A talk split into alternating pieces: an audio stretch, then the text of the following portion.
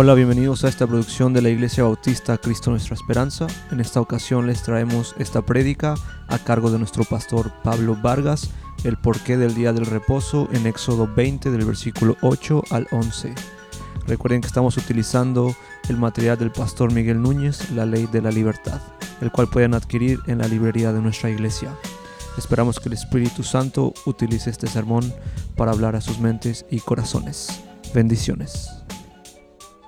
El Sabbat es un tema polémico en muchas religiones eh, que usan la Biblia. Catolicismo, los judaizantes, el judaísmo ortodoxo, cristianos, presbiterianos, ortodoxos, eh, mesiánicos, demasiadas eh, otras religiones que usan el Sabbat. Es un tema polémico y vamos a ver hoy qué papel juega el Sabbat o el Día del Señor en el nuevo pacto, o sea, en parte de la iglesia. Es el cuarto mandamiento del Decálogo, pero este mandamiento tiene implicaciones directas a nuestra vida como creyentes. Si piensan que no, no debemos guardar el Sabbat, estamos en un error y hoy vamos a descubrirlo juntos. Es un mandamiento que se toma muy a la ligera y que hace un ataque directo a la providencia y soberanía de Dios para con sus hijos. Una persona un creyente que no guarda el sabbat o el día del Señor o el día del reposo, que son sinónimos, un creyente que no lo guarda está atacando la providencia y la sabiduría y la soberanía de Dios para contigo mismo. El día del, del Señor no es una invención de la iglesia, no es una invención de los líderes, no es una invención de nadie. El día del Señor es establecido por el soberano Dios y no solamente es establecido por Dios, sino que ese día es para Dios. ¿Ok? Entonces es un mandamiento muy directo de Dios. Es algo que yo establecí y lo establecí para mí. Por lo tanto es mío. Cuando no guardamos el día del reposo le estamos robando a Dios. Vamos a comenzar por el Génesis para entender de dónde viene el día del reposo. Es un contexto teológico e histórico lo que les voy a dar aquí para ver la intención de Dios para establecer este día de reposo. Entonces vamos todos a Génesis 2, o si lo quieres apuntar, Génesis 2. Muy bien, Leo. Muy bien. Génesis 2, del 1 al 3. Así fueron acabados los cielos y la tierra y todas sus huestes. Y en el séptimo día completó, Dios la obra que había hecho y reposó en el día séptimo de toda la obra que había hecho. Y bendijo Dios el séptimo día. ¿Y qué más hizo? Lo santificó. ¿Qué significa santificar? Apartar para Él. Porque en, el porque en Él reposó toda la obra que Él había creado y que Él había hecho. Entonces Dios nos pone el ejemplo de qué es guardar el día de reposo y, para, también nos da el propósito de guardar el día del reposo. Día de reposo es el significado de Sabbat en el hebreo. O sea, Sabbat significa literalmente día de reposo, o cesar o parar de hacer lo que estabas haciendo. Ahora, esto no quiere decir que Dios estaba cansado y que necesitaba un séptimo día para descansar de todo lo que había hecho. No, no, no. Isaías 40, 28 dice, ¿acaso no sabes? ¿Acaso no has oído que el Dios eterno, el Señor, el creador de los fines de la tierra, no se fatiga ni se cansa? Entonces no se cansó en el verbo de que estaba agotado o agitado, sino que Él estableció el día de reposo pensando en nosotros. Él no tiene necesidad de descansar. Él no tiene necesidad de parar. Él nunca se agota. Y tampoco quiere decir que Él no hace nada. ¿Ok? Cristo mismo curó un paralítico. ¿Cuándo creen? En el día del reposo. Entonces Él no paró de hacer su obra. ¿Ok? Él no paró de hacer su obra. Cristo mismo curó el paralítico en el sábado y por eso los fariseos lo atacan y él responde y dice en Juan 5, 17 y 18, hasta ahora mi padre trabaja y yo también trabajo. Entonces por esta causa los judíos aún más procuraban matarle, porque no solo violaba el día de reposo que él estableció, sino que también se llamaba a Dios su Padre, haciéndose igual a Dios. Entonces esta parte de Juan 5:18 está completamente conectada con Génesis 2, 1 al 3. Dios el Padre crea y descansa el séptimo día. Dios el Hijo en el séptimo día sana y se iguala a Dios el Padre como Dios eterno, como la Trinidad. Entonces, este día al que se refiere Cristo es este día de Génesis 2. Es el mismo. Dios continúa preservando al mundo, Dios sigue cumpliendo sus propósitos de redención desde Génesis hasta la venida de Cristo. Por lo tanto, el día de reposo o el sabbat no significa no hacer nada, como los fariseos lo interpretan, o hacer algo que no sea guardarlo para el Señor. Me explico. El día de reposo no significa quedarse en su casa y no hacer nada, pero tampoco significa que hagas algo y no sea para el Señor. El día del Señor es para Él porque Él lo estableció para Él. Entonces, ¿por qué reposó Dios de su proceso creativo? ¿Por qué Él descansó en el séptimo día? Bueno, esto lo hizo para declarar que su obra creadora había sido completada. Para expresar también satisfacción y deleite de todo lo que había creado. Por eso dice que todo lo que había creado era bueno. Éxodo 31, 17 dice, es una señal entre yo y los hijos de Israel para siempre, pues en seis días el Señor hizo los cielos y la tierra, y el séptimo día cesó de trabajar y reposó. Ahora esta parte, si quieren apuntar Éxodo 31, 17, la palabra reposó en ese versículo no es sabbat. La palabra eh, reposó en el hebreo en este versículo es satisfacción, es refrescarse, es deleitarse. La Biblia es increíble, porque el Señor creó y reposó en el séptimo día, pero también el Señor creó y se satisfazó de su creación, se deleitó de su creación en el séptimo día. También mostró el tipo de reposo que Él va a proveer para el hombre si permanecía en obediencia. Este reposo era una figura que apunta a nuestro reposo eterno. Adán y Eva antes de pecar reposaban el séptimo día. Pero eso era un significado del reposo eterno que tenemos en Cristo Jesús, que nos espera a cada uno de nosotros cuando lleguemos a su gloria. Hebreos 4, 1 al 10 Pueden leerlo en sus casas, pero ahí les va a explicar por qué este sábado, este día del sábado, perdón, se convierte en Cristo como nuestro descanso. También Él estableció el Sabbat para establecer un patrón de existencia que tú y yo debemos obedecer. Seis días trabajarás y el séptimo descansarás.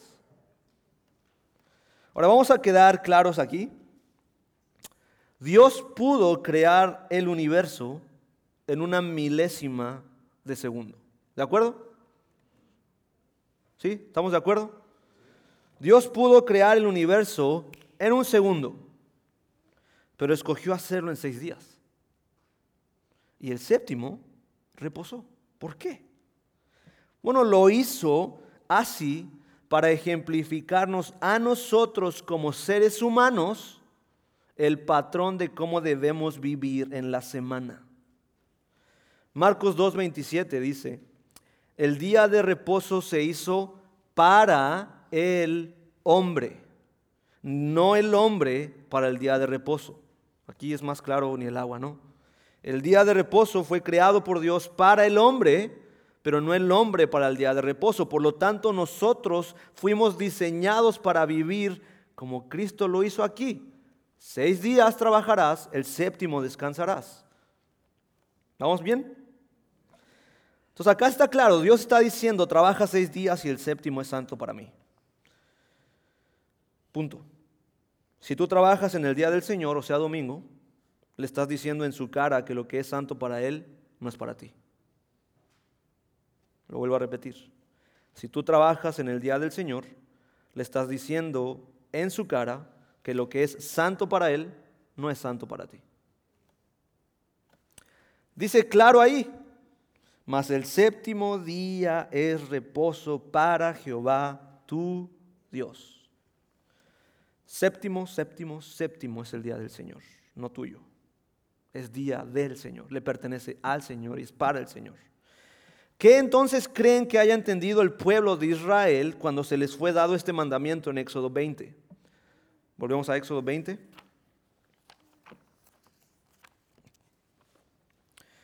20, versículo 8 y 9 y 10. Acuérdate del día del reposo para santificarlo. Seis días trabajarás y harás toda tu obra. Mas el séptimo día es día de reposo para el Señor tu Dios. No harás en él obra alguna. Tú, ni tu hijo, ni tu hija, ni tu siervo, ni tu sierva, ni tu ganado, ni el extranjero que está contigo. Porque en seis días hizo el Señor los cielos y la tierra, el mar y todo lo que en ellos hay, y reposó en el séptimo día. Por tanto, el Señor bendijo el día de reposo y lo santificó. El día de reposo, hermanos, no nace en Éxodo 20. El día de reposo nació en Génesis 2. Pero el Éxodo 20 está completamente conectado con la voluntad de Dios para escoger este día y también para darle el propósito a este día. Vamos allá, vamos a explicarlo. Dice el Señor bendijo. Miguel Núñez en parte de sus libros dice que la palabra bendecir ya se ha convertido más en un saludo que en lo que realmente es.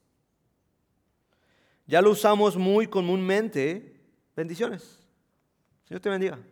odias a la persona, pero que el Señor te bendiga. Porque eh, la palabra de Dios eh, ya la usamos un poco a la ligera. Bendecir, ¿no? Que se unió a la palabra, a, a la prédica de Marco la semana pasada. Dios te bendiga, hermano. Dios te bendiga, hermana. Pero es usado más como un saludo que realmente un deseo genuino de que las promesas de Cristo sean derramadas sobre la vida de esa persona. Pero entonces, ¿qué significa que el Señor bendijo el día de reposo? ¿Qué significa esto? Bueno, el significado de la palabra bendición es explicada con la palabra maldición. ¿Qué es maldecir a alguien? Desearle el mal. Entonces, bendición, ¿qué es? Desearle el bien.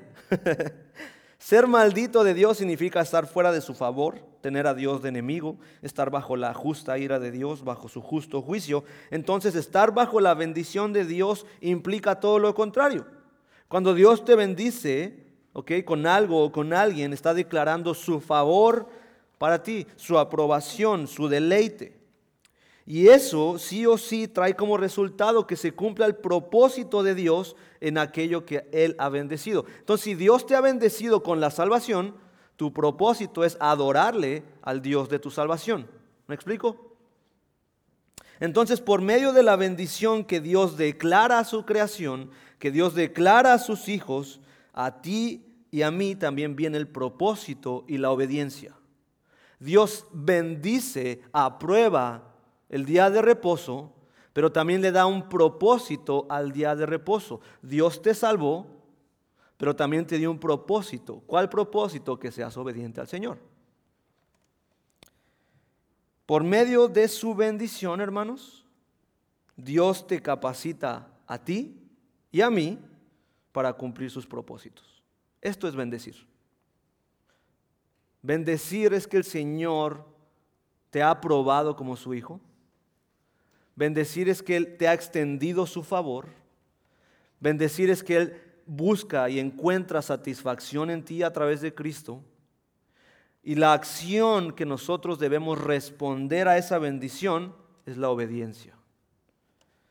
Y parte de su obediencia es guardar el día de reposo. Entonces, que el Señor haya bendecido el día de reposo le da un lugar de suprema importancia. Dios ha bendecido esta porción de tiempo y lo ha hecho una, un mandamiento que su iglesia debe y tiene que obedecer. ¿Estamos claros? No para obtener el favor de Dios, sino porque los mandamientos muestran que el favor de Dios ya ha sido derramado sobre ti. Somos bendecidos por el día de reposo porque Dios bendijo el día de reposo. Ahora, nosotros como iglesia tenemos una posición creacionista. No creemos en la evolución, ¿ok? No venimos del chango, aunque algunos me hagan dudar. Pero no venimos del chango, tenemos una posición teológica creacionista en cuanto a cómo se formó el universo. No creemos en el Big Bang, no creemos en moléculas que explotaron y de la nada se creó esta belleza que están aquí enfrente. Eso no existe. Creemos en la creación. El universo fue creado en seis días y en el séptimo Dios descansó. Por lo tanto, creemos también que los días son de 24 horas, día y noche. Por eso en cada punto de la creación decía, y creó el Señor, y pasó la noche y el día, y pasó el día y el noche, y Dios lo bendijo y dijo que era bueno. Entonces, día y noche nosotros creemos que son días de 24 horas desde la creación. Según el relato de la creación en Génesis 1, este periodo de tiempo son 24 horas que hasta hoy tenemos. Solo cuenta para nosotros, no para Dios. Dios no se mueve en nuestro tiempo. Él estableció 24 horas para nosotros. Nuestro Dios es eterno, Él existe por sí mismo, Él es coexistente con su Trinidad en un eterno presente sin límites de tiempo. Entonces cuando Dios bendice el séptimo día, fue para beneficio nuestro no para Él. Porque Él no necesita descansar. Uno, y porque Dios no está en nuestro tiempo, Dios no se mueve en 24 horas, Él existe, Él es eterno. Entonces el día de reposo es para beneficio nuestro, no para Él. Por eso debe ser un día totalmente apartado para Él. Ahora, no solo bendijo el día de reposo, ¿Cuál es el otro verbo que está ahí? Versículo 11 al final. Santificó. Aquí va a estar fuerte. Dios ha separado el día de reposo para su adoración, para su gloria, para su servicio. El tabernáculo fue santificado. El templo fue santificado. Fueron apartados para Dios. Por eso cuando Beltasar en Daniel 2 usa los utensilios del templo en una fiesta orgástica o en una fiesta donde había orgías, donde había pecado, y usa los, templos, los utensilios que estaban dentro del templo de Dios, Dios lo vio como una profanación a él mismo. ¿Y saben qué le hizo? Lo mató. Cuando tú y yo no guardamos el día de reposo, estamos haciendo lo mismo que Beltasar estamos profanando no ese día, estamos profanando a Dios, hermanos. Ahora déjeme ponerlo muy claro, el día de reposo no es para que te quedes en tu casa a dormir y ridiculicemos la palabra de Dios para satisfacer nuestra carne. Ah, no, no, no, voy a quedarme en mi casa, porque la Biblia dice que no tengo que hacer nada. No, no, no, el día de reposo es día del Señor y para el Señor. Tienes que estar aquí adorando al Señor el día de reposo el día del Señor. Vamos a Isaías 58, 13 y 14.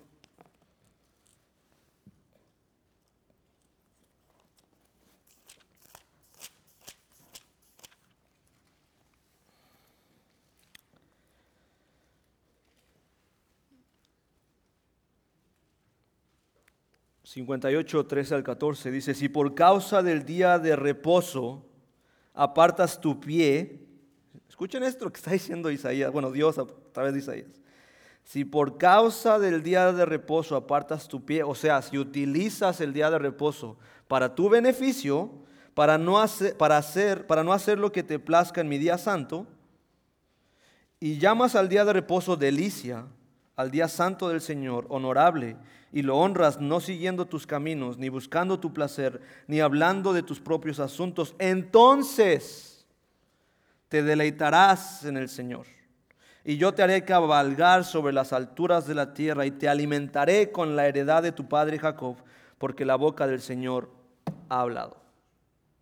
Si tú honras y honramos el día de reposo, automáticamente la promesa es que te vas a deleitar más en el Señor. Eso es, totalmente suficiente para entender por qué debemos guardar el día de reposo. Ahora esto es increíble porque no quiero que malentendamos la escritura. Puedo tal vez leer lo que algunos de sus mentes están pensando. Bueno, Pablo, la Biblia dice que solo el séptimo día es del Señor. Entonces Pablo, los otros seis, son para trabajar. Ya no puedes decirnos que vengamos los miércoles. Ya no puedes decirnos que vengamos los viernes al instituto. Ya no puedes decirnos que vengamos los sábados a las 8 de la mañana a orar porque dice la palabra que solamente el séptimo día es del Señor. No, no, mis hermanos. Les voy a derrumbar esos argumentos con una pregunta. ¿Ustedes creen que en el Edén Adán trabajaba seis días sin tener relación con Dios? O sea, ¿ustedes creen que Dios no tenía nada de comunión con Adán por seis días y solo el séptimo tenían comunión? Por supuesto que no. Ellos tenían comunión los siete días de la semana, pero el siete era donde la comunión era única, exclusiva. Solamente Adán y solamente Dios tenían comunión. Durante esos seis días Adán obraba porque tenía un propósito, pero tenía una íntima relación con Dios. Por lo tanto, el día de reposo desde Génesis es un tiempo para celebrar mi relación, mi comunión con Dios los otros seis días de la semana. Los domingos, hermanos, no son para que tú recargues tu pila. Los domingos no son para que, ay, es que mi vaso ya está vacío, voy el domingo a llenarlo. No, tienes que venir con tu vaso lleno. ¿Por qué? Porque el Señor te ha bendecido seis días de la semana. ¿Amén o no? Amén. Entonces el séptimo día es para adorar la provisión, la soberanía, la gloria del Señor, porque Él nos ha bendecido seis días de la semana. El creyente que pone la importancia del carácter y significado de este día va a poder guardarse de los afanes innecesarios con tal de adorar a Cristo y tener comunión con Él junto con su congregación. Cuando entendamos el significado y el carácter de este día de reposo, te vas a preocupar menos por trabajar. Y te vas a ocupar menos en confiar en que Dios provee. Por lo tanto, el día de reposo también tiene el propósito de darte gozo. Este día debe ser para cada uno de nosotros un deleite, no un día religioso. Es molesto a veces ver gente con caras largas, aburridas, sin ninguna señal de alegría, con las cabezas abajo. Y estás en la casa del Señor. Estás en el día del Señor. Cuando debe ser un día de gozo, de canto, de deleite, de abrazar a los hermanos porque esperé todos seis días para llegar el domingo y poder adorar con mis hermanos al Dios de mi salvación. Y como es el día del Señor, también los grupos pequeños cuentan. ¿Por qué se van? ¿Por qué se van? ¿Por qué no se quedan los grupos pequeños? Es el día del Señor. No dice 10 de la mañana en Besemer, Cristo nuestra esperanza. Solamente de 10 de la mañana a 11 y media, ese es mi día. No, hermanos. Es el 24 horas. Los grupos pequeños también cuentan para honrar el día del Señor. Pero se van, se van porque tienen cosas mejores que hacer. Wow.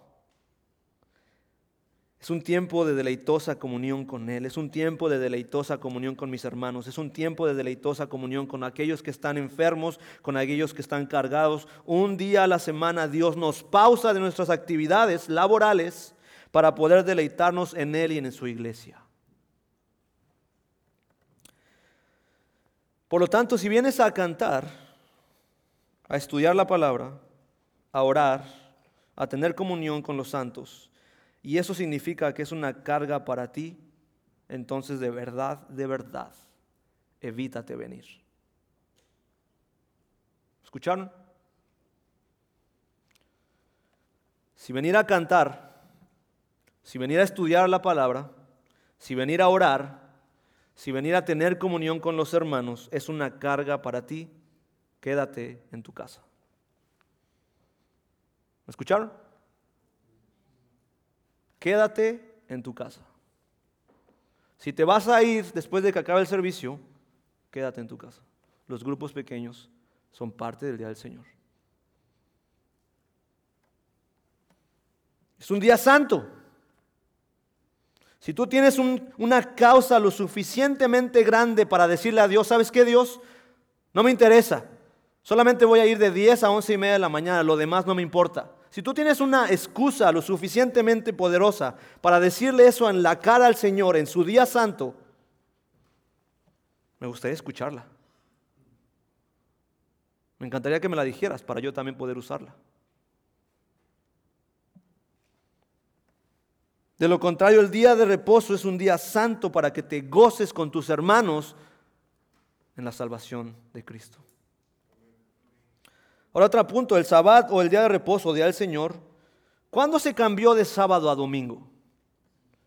Bueno, viene de algún día, ¿ok?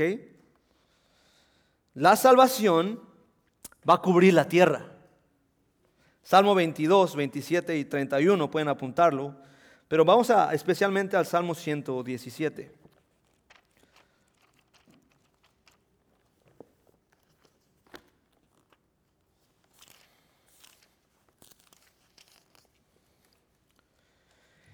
Alabad al Señor naciones todas, alabadle pueblos todos, porque es grande su misericordia para con nosotros y la fidelidad del Señor es eterna voy a leer el Salmo también 22, porque como les dije, el sábado tiene mucho de dónde cortar, pero hay versículos claves que nos van a ayudar a entender por qué razón se cambió de sábado a domingo. Salmo 22, 27 y 31.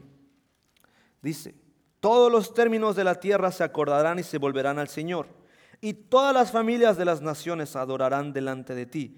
31 vendrán y anunciarán justicia a un pueblo por nacer, anunciarán que Él ha hecho esto. Pablo, ¿qué tiene que ver estos dos versículos con el cambio del sabbat al domingo?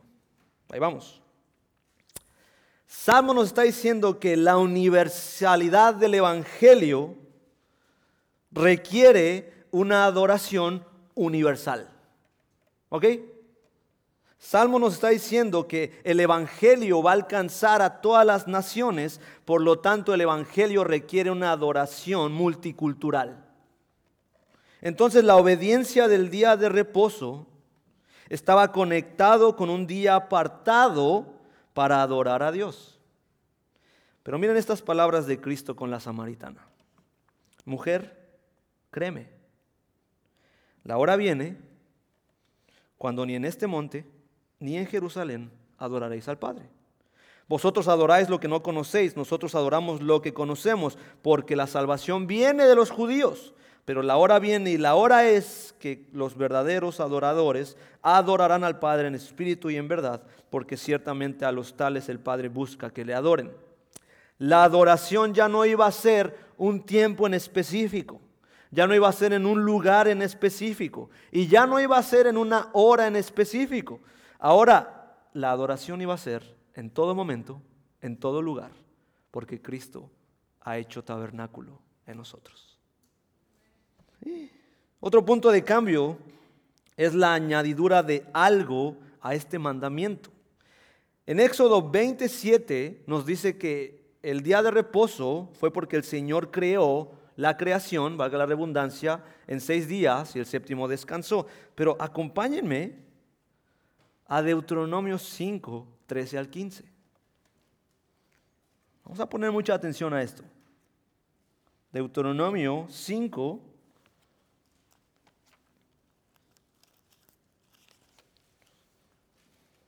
Trece al 15. Son otra vez los diez mandamientos, pero acaba en Deuteronomio. Y si lo identificas, puedes decir cuál es la diferencia entre Éxodo 20, versículos 8 en adelante, a esta. 13. Mas el séptimo día del reposo es para el Señor tu Dios. No harás en él ningún trabajo, ni tu hijo, ni tu hija, ni tu siervo, ni tu sierva, ni tu buey, ni tu asno, ni ninguno de tus animales, ni el forastero que está contigo, para que tu siervo y tu sierva también descansen como tú. Aquí está lo diferente. En Éxodo 20 él recuerda la creación. Ahora aquí va a recordar la redención de Israel de Egipto. Y acuérdate que fuiste esclavo en la tierra de Egipto y que el Señor tu Dios te sacó de ahí con mano fuerte y brazo extendido. Por lo tanto, el Señor tu Dios te ha ordenado que guardes el día de reposo. ¿Vieron la diferencia? Éxodo 20 apunta a la creación como el día de reposo, pero en Deuteronomio 5 ahora utiliza la redención para recordar el día de reposo. Esto es muy importante porque Dios establece guardar el reposo poniendo como ejemplo la redención. ¿Dónde está la redención? Este es el nuevo pacto en mi sangre. Los creyentes del nuevo pacto, nosotros celebramos una nueva creación y una nueva redención en Cristo. El pueblo de Israel celebraba una creación, el Génesis, y la redención de Egipto. Pero nosotros estamos en el nuevo pacto. Ahora bien, mis hermanos, en todo el Nuevo Testamento no se nos dice nada de adorar a Dios en el séptimo día. Nunca los apóstoles apartaban ese día específico para adorar a Dios. Apartaban ese día para ir a las sinagogas a predicar. O sea, estaban trabajando para el ministerio. Y mucho menos ordenaron eso. Sí, Pablo, como les dije, iba a las sinagogas en el día de reposo, pero no para guardarlo, sino para confrontar a los judíos con el Evangelio. Cristo mismo les dijo, vayan a las sinagogas y el único lugar y el único momento en el que los judíos se reunían en las sinagogas, ¿cuándo era? En el día de reposo. El punto culminante para el cambio de día es la enseñanza de Cristo y de los apóstoles, que el día señalado para la adoración de la iglesia es cuando Cristo resucitó. Cristo estuvo seis horas en la cruz, de nueve a tres de la tarde. A la séptima él murió, él descansó. Él estaba, él estaba cumpliendo la obra de redención pero también estaba cumpliendo el sabbat por nosotros. Cristo se levantó de la tumba cuándo? En domingo. Culminando qué? La obra de redención.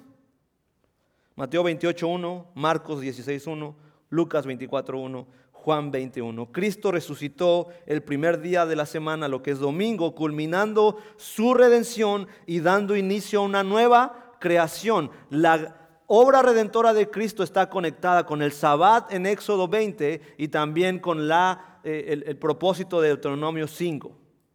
Cristo es para nosotros el establecimiento de una nueva creación, somos una nueva criatura en Cristo Jesús, pero también de una nueva redención. Él nos redimió del pecado y Él resucitó el domingo. ¿Quieren más? Hay más. El Espíritu Santo descendió sobre los discípulos ¿cuándo? El primer día de la semana, el Pentecostés, el domingo. Así se constituyó la primera iglesia, Hechos 2.1. Pentecostés, que es igual a Levítico 23, 15, 16, se celebraba en domingo, después del Sabbat.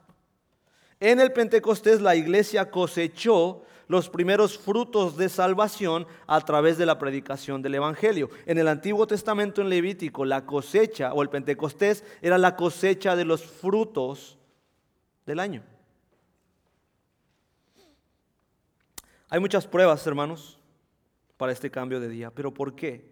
¿Por qué ahora Cristo es nuestro descanso diario, porque ahora Cristo es la primicia de mi vida, porque ahora Cristo es el todo en todos, porque ahora mi adoración a Él ya no está apartada para un solo día. Por lo tanto, el domingo, como hemos venido enseñando, es la celebración de tus otros seis días de adoración todos los siete días de la semana tú tienes que estar en completa adoración al Señor y el domingo solamente es una celebración con todos nuestros hermanos en Cristo de la redención y de la nueva criatura que soy en Cristo Jesús. Eso es el día de reposo. En el día del Señor, domingo, nos reunimos para celebrar que Él me ha salvado. Nos venimos y celebramos que Él ha resucitado y venimos a celebrar que Él viene por mí. La primera predicación del Evangelio fue en domingo. el primer bautismo fue en domingo. Entonces, para ir culminando y aplicando, ¿qué tiene que ver todo esto con nosotros? Cuando nos reunimos como iglesia en domingo, estamos celebrando una fiesta. Por eso no puede haber caras largas. Por eso no puede haber caras aburridas. Porque estamos celebrando una fiesta, porque estamos conmemorando, ¿qué creen? Que Cristo resucitó. Es una fiesta, es un gozo, porque dice Pablo que si Cristo no hubiera resucitado, vana sería nuestra fe y seríamos los más dignos de lástima. ¿Por qué en domingo y cada semana? Pablo, es que es muy monótono. Cada domingo tengo que ir a la iglesia.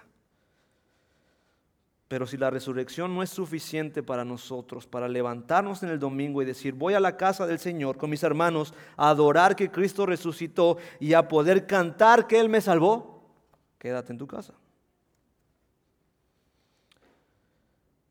Las implicaciones de la resurrección tienen un grado de aplicación a nuestra fe único. La tumba está vacía en domingo.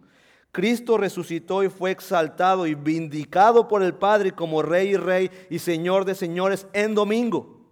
Por lo tanto, no solamente cantamos la resurrección de Cristo, también cantamos que Él es Rey de Reyes y Señor de señores. Hechos 2, 32, 33 y 36. Vamos a leerlo.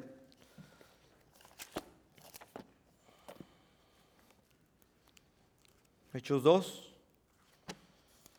En el primer, la primera predicación. Fíjense la pasión de Pedro para decir estas palabras desde el 32.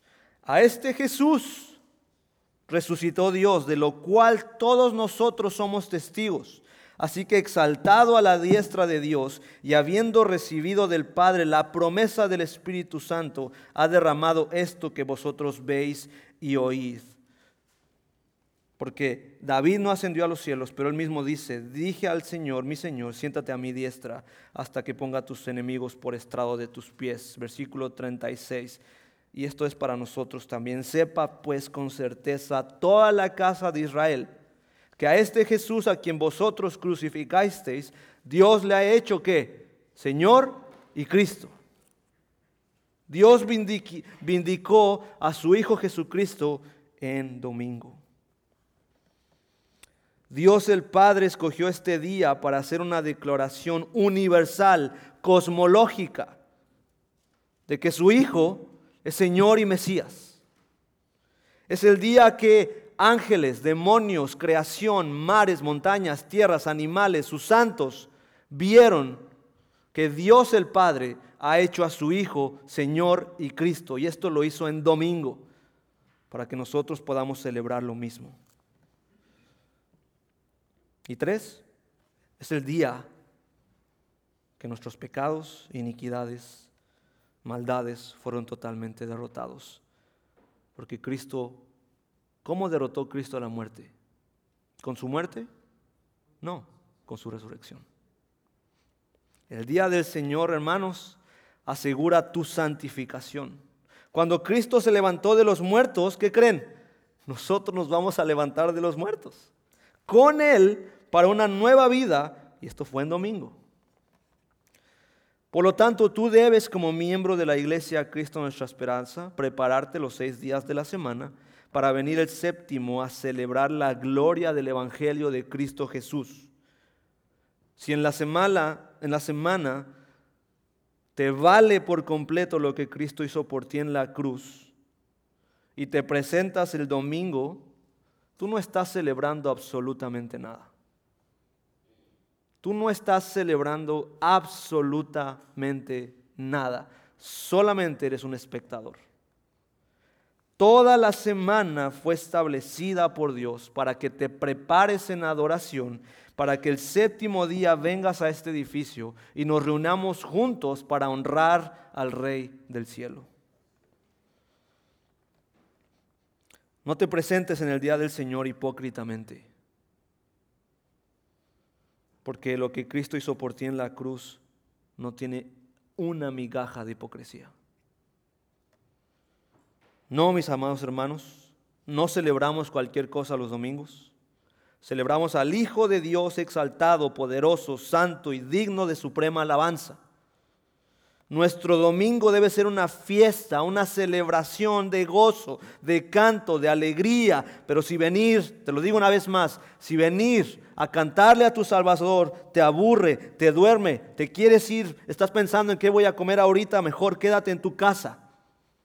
Acá venimos, pecadores redimidos, a cantarle a aquel que nos redimió con su sangre.